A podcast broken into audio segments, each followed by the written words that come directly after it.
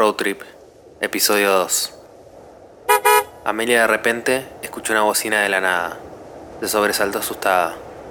¿Vas a estar todo el día en el camino? Un chico le gritó sacando la cabeza de la ventanilla de una camioneta. Eh, perdón, gritó Amelia, corriendo hacia un costado de la entrada de la gasolinera. El chico negó con la cabeza y resopló, mientras pasaba a su lado con el auto. Amelia entró a la tienda de la gasolinera y fue directo al mostrador. Disculpe, el ómnibus en el que venía se fue y me dejó atrás. ¿Puede llevarme a la próxima estación? dijo Amelia, casi rogando al vendedor, un viejo corpulento de unos 60 años, con bigote repleto de canas y cara de pocos amigos. Parecía más dormido que despierto. Eh, no, no puedo cerrar la tienda. De la nada, el chico de la camioneta interrumpió en el mostrador con una caja de cervezas en la mano. No tengo todo el día, un pack de cervezas y una caja de Red Apple. El chico se secó la transpiración de la frente con su mano.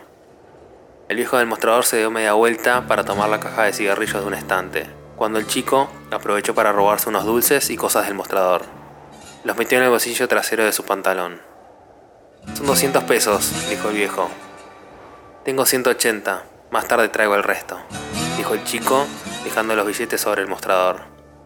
No te hagas el listo conmigo, el viejo tomó el dinero con cara de pocos amigos. Gracias por su amabilidad, dijo el chico sarcástico mientras tomaba el paquete de cigarrillos y salía de la tienda. El chico estaba subiendo al auto mientras encendía un cigarrillo, cuando escuchó una voz a su espalda. Disculpame, ¿te robaste cosas de la tienda? Amelia se paró cruzada de brazos. Estás disculpada. El chico encendió el cigarrillo y miró por sobre las gafas oscuras. ¿Quién sos vos? El FBI, dijo el chico sarcástico. Hagamos un trato. Llévame a la próxima estación de ómnibus y no digo nada al señor de la tienda. Amelia intentó poner cara seria y pararse erguida. Ey, tranquila. El chico sonrió y la miró de arriba abajo, inspeccionándola. Un cigarrillo y calmate, rubia. El chico le extendió el paquete de cigarrillos. ¿Entonces vas a llevarme? Amelia encendió un cigarrillo y le dio una pitada sin tragar el humo. Tosió disimuladamente. Solo había fumado una vez en su vida en las fiestas de la casa de su amiga Laura. Le había dado tos y picazón en la garganta como por una semana. Pero en esta ocasión intentaba hacerse la adulta. Supongamos que te llevo, dijo el chico aguantando una sonrisa.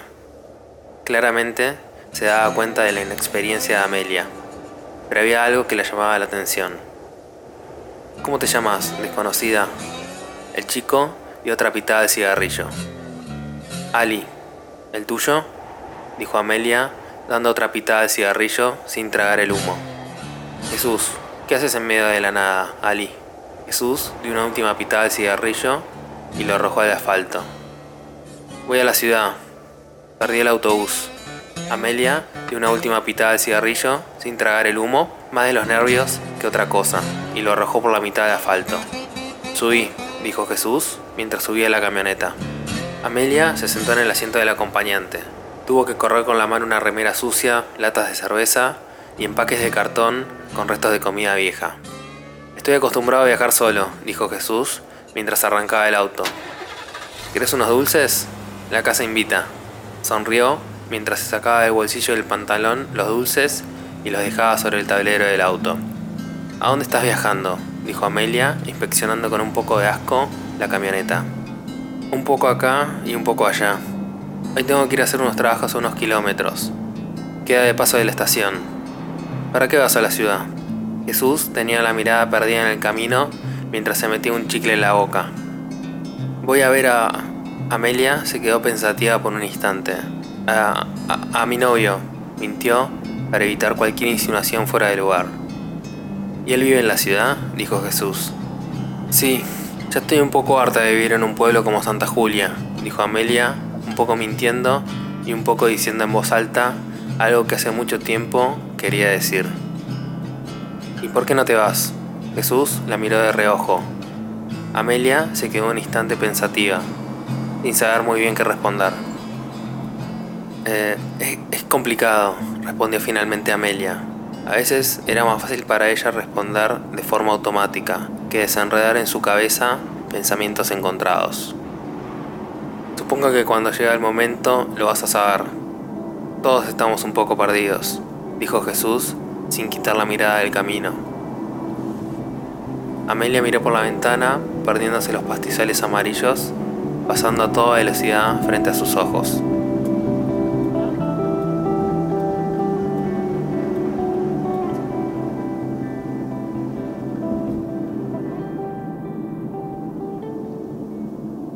Llegamos a la primera parada, dijo Jesús mientras doblaba en un camino de tierra.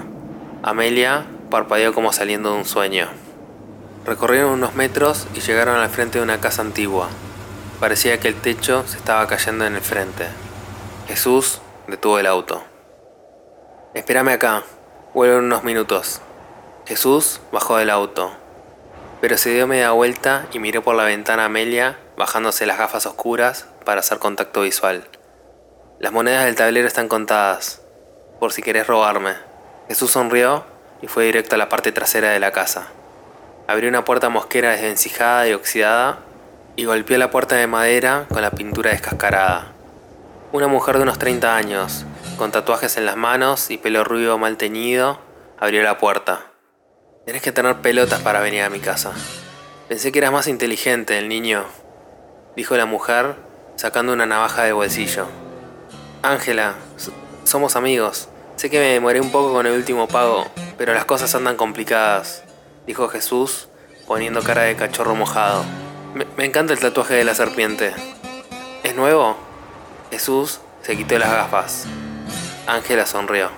Sí, me lo hice la semana pasada. Ángela mostró la muñeca donde tenía el tatuaje mientras sonreía levemente y guardó la navaja de nuevo en el bolsillo. ¿A qué viniste? Ángela fue directo al grano. No le gustaban las vueltas. Necesito un favor. Herramientas para un trabajo, dijo Jesús, poniéndose de nuevo las gafas oscuras. ¿Cuánto? Veinte, treinta mil. Jesús se rascó la cabeza. Está bien. 50% para mí, ¿ok? Dijo Ángela. ¿50? Yo, yo voy a hacer el trabajo. Sabes que necesito el dinero, dijo Jesús cerrando el puño. ¿Es eso o nada? En cinco minutos empieza el partido en la televisión. Decidite ahora o andate de mi casa. Ángela no hizo contacto visual. Sacó el celular y se puso a ver los mensajes. Ok, 50 y 50.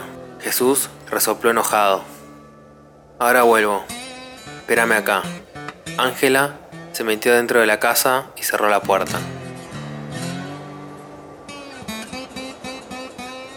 Pasaron unos minutos y volvió con un bolso negro pequeño y se lo entregó a Jesús. Jesús abrió el bolso e inspeccionó el contenido rápidamente. Sacó un arma plateada que brilló con el sol.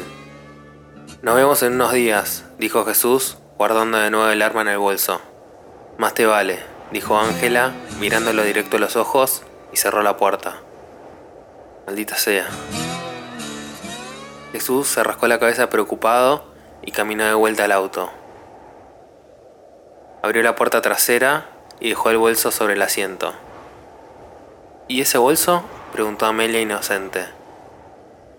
Herramientas para un trabajo, dijo Jesús, con la mirada en el camino mientras encendía el auto.